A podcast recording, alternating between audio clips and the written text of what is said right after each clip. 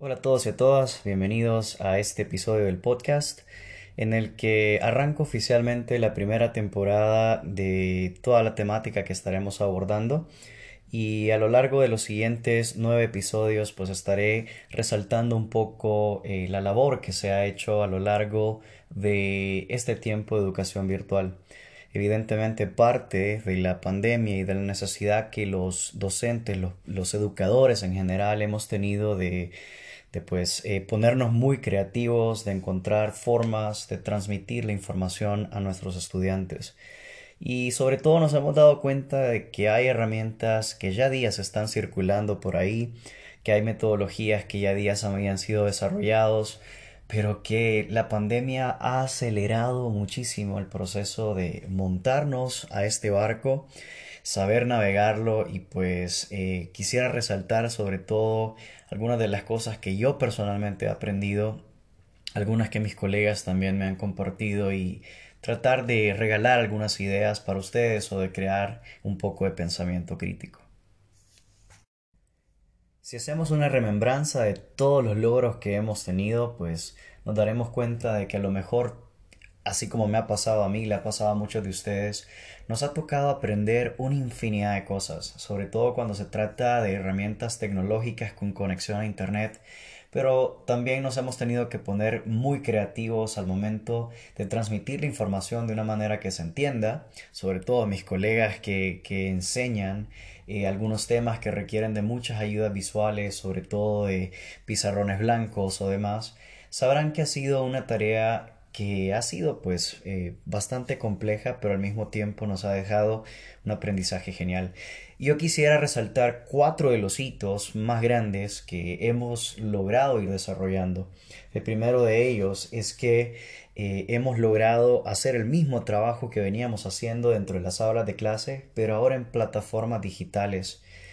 Y pues aquí también me gustaría eh, comentar un poco de lo que ha sucedido con aquellos de nuestros colegas que optaron por no subirse a todo este tema de las plataformas digitales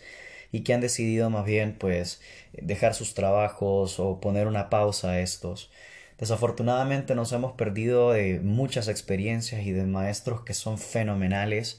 pero eh, es una muestra de lo difícil que ha sido para muchos de nosotros hacer el trabajo que siempre hacemos dentro de las aulas de clases, pero ahora frente a una computadora o algún dispositivo móvil que nos permita comunicarnos con nuestros estudiantes.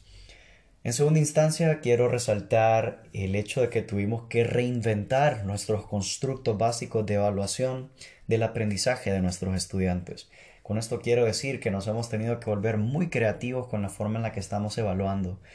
los exámenes clásicos o las tareas clásicas que a veces podíamos aplicar dentro de nuestras aulas de clase, pues a lo mejor no son la manera más funcional de evaluar a las personas detrás de un computador y hemos aprendido mucho acerca de, de nuestros estudiantes y la forma de contestar. Yo creo que también a muchos de nosotros nos ha pasado que hemos aprendido a formular las preguntas de maneras distintas y esto inevitablemente nos hace apelar más al pensamiento crítico que a la memoria de algunos elementos. Y a ver, no tengo nada en contra de memorizar los elementos. Hay cosas que definitivamente en la vida tenemos que aprender de memoria. Sin embargo, también era cierto que dentro del sistema clásico había muchas otras que quizás no era tan necesario memorizar, sin embargo eran parte de la forma en la que evaluamos. En tercera instancia quisiera resaltar eh, el hecho de que tuvimos que afilar el concepto de educación asincrónica, que ya días existe. Educación asincrónica definiéndola como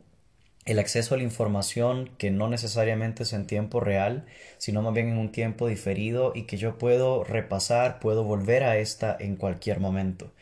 Personalmente yo he tenido eh, alguna formación en diplomados, eh, y, otro tipo de talleres de manera sincrónica. Ya días existe. Sin embargo, creo que eh, quizá les ha pasado a ustedes, así como me pasó a mí también, que no habíamos tenido que utilizar esto o tomarlo y volverlo parte de nuestra clase. Y creo que una de las cosas que más he disfrutado es que comienza justamente con el cuarto elemento que quiero resaltar, que es instigar el aprendizaje autodirigido. Por primera vez no nos volvemos dueños absolutos de la clase y del tema, sino que empezamos, muchos de nosotros, a instigar más la lectura, a provocar un poco más el pensamiento crítico y las preguntas que pudieran surgir de esto. Esos cuatro hitos fundamentales que nosotros eh, tenemos podrían podrían empezar a representar las bases de nuevas metodologías educativas. Esa combinación del trabajo eh, clásico que hacemos dentro de las aulas de clase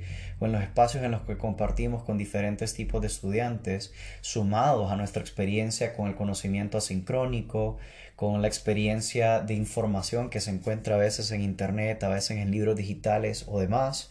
podrían ser esa piedra angular sobre la cual podamos empezar a construir nuevos procesos educativos. Y eso personalmente me emociona muchísimo porque eh, hay muchas críticas al sistema educativo y el hecho de que se ha venido haciendo de una manera muy clásica todo el tiempo. Sobre todo, la crítica más grande que se hace de psicología es el hecho de que a veces ese sistema educativo no contempla las diferencias que hay entre una persona y otra, entre la forma de aprender de un estudiante y otro, y la forma, sobre todo este tema asincrónico, podría representar una oportunidad fantástica. Por supuesto que también es prudente eh, señalar algunos de los retos que nosotros tendremos. Estoy seguro de que ustedes también han tenido muchas dificultades, muchas horas extras en las que han tenido que estudiar algunos temas y mucho esfuerzo para poder echar a andar todo este tema de la educación virtual. Y por supuesto que hay retos que, que todos nosotros hemos visto en los que probablemente tengamos poca incidencia difícilmente podremos pues eh, lograr que todos los estudiantes tengan acceso a dispositivos electrónicos o difícilmente lograremos que todos tengan el acceso a, la corriente eléctrica que necesitan para cargar estos y demás. Pero de nuevo, eso es una de las cosas que me gusta del tema asincrónico, que ya sea que, que no, no haya podido entrar de forma directa, pues siempre podré consultarlo en otro momento. Pero yo creo que el reto más grande será el de normalizar la enseñanza a través de, esta metodología que estamos desarrollando.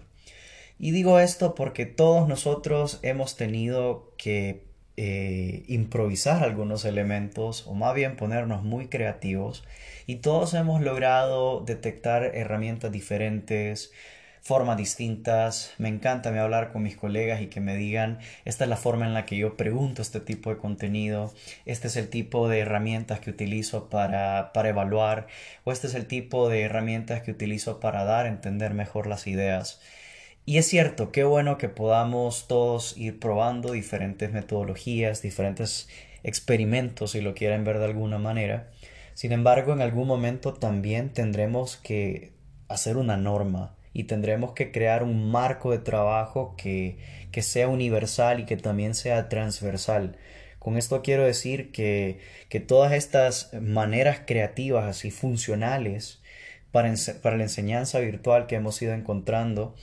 en cualquier contexto tendremos que eh, eh, ponerla en un, en un, empaque, embotellarla, ¿no? ponerle un nombre, un proceso, una metodología, organizarlo y a partir de eso continuar trabajando. Porque también es cierto que uno de los problemas que encontramos, sobre todo en el aprendizaje autodirigido, es que no solo las personas aprenden temas distintos, sino que parecen tenerlo de experiencias diferentes. Y no me malinterpreten, esto usualmente es muy bueno.